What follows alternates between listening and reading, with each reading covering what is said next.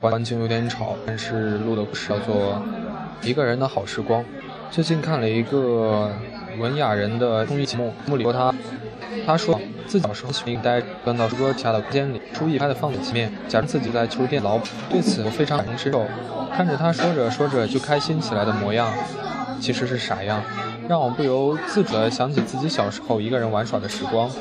十年前的夏天还没有现在这么热，三十五度的天气，学。学校下午不上课了。当学期末最后一声下课铃响起后，大家把椅子哐里哐当地翻上桌，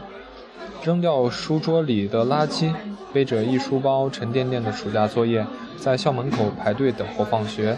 就连老师也难得一见的懒得呵斥吵吵闹闹的我们，那是我们人生最快乐的时光。期末考试的阴霾不在，长长的暑假即将开始。放眼世界，仿佛看到微蓝的地平线，感觉自己站在世界的中心，世界的中心就是我。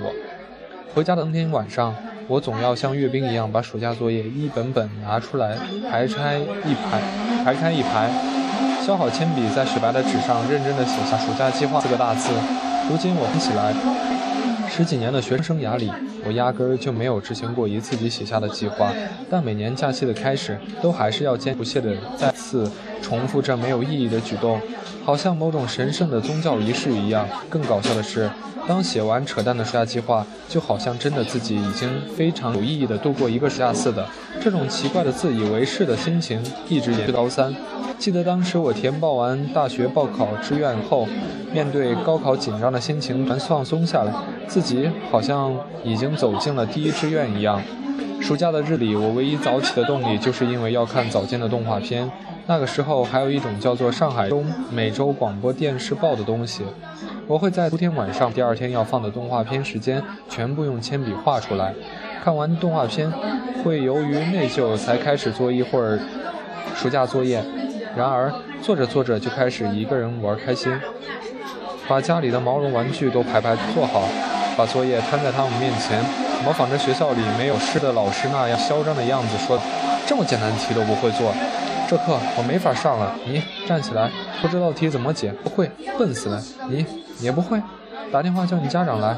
全投入，绘声绘色。有时我甚至产生幻觉，面前的小动物全都一脸功夫恭恭敬，并且带着恐惧地盯着我，就好像校里我们挨骂时一脸恐惧盯着老师一样。午后时分，趁着大人们都去午睡了，我穿着背心裤衩跑到天井的花园里。花园里一个角落摆放着我收集的玻璃瓶罐子、铲子、刷子、喷水壶、生锈的剪刀等等乱七杂八的杂八的东西。最重要的是，这个角落里还有一个配了自来水龙头的白瓷水缸。当时我对水在各种瓶子、罐子里所呈现的形状异常着迷。可以几小时就重复着把各种透明罐子装满水，然后再以各种速度、角度把水倒掉的行为。后来我捡到了一个方透明塑料盒，我无法语言准确地说出把水装满整个方形透明容器到底给我带来了什么样的喜悦。总之，那种能把水以立方把把玩于手里的幻觉。让人如痴如醉，把水从容器里倒出，从重量慢慢改变的体验，或者是把水浇在玻璃上，从上方观察水滴下落时的变形，简直如同魔法一般。如此反反复复，直到大人进来呵斥说：“这个月的水付水费你来付啊！”才不甘心地收好玩具，这寻思着晚上洗澡时偷偷带个瓶子浴室继续玩。就连晚上大人回家了，我也没有办法一个人，那就是打开铅笔盒，试图在盖子上粘装东西袋子，改变铅笔盒上下层的内容，想象着铅笔要切多小才能正好塞进两支笔的当中。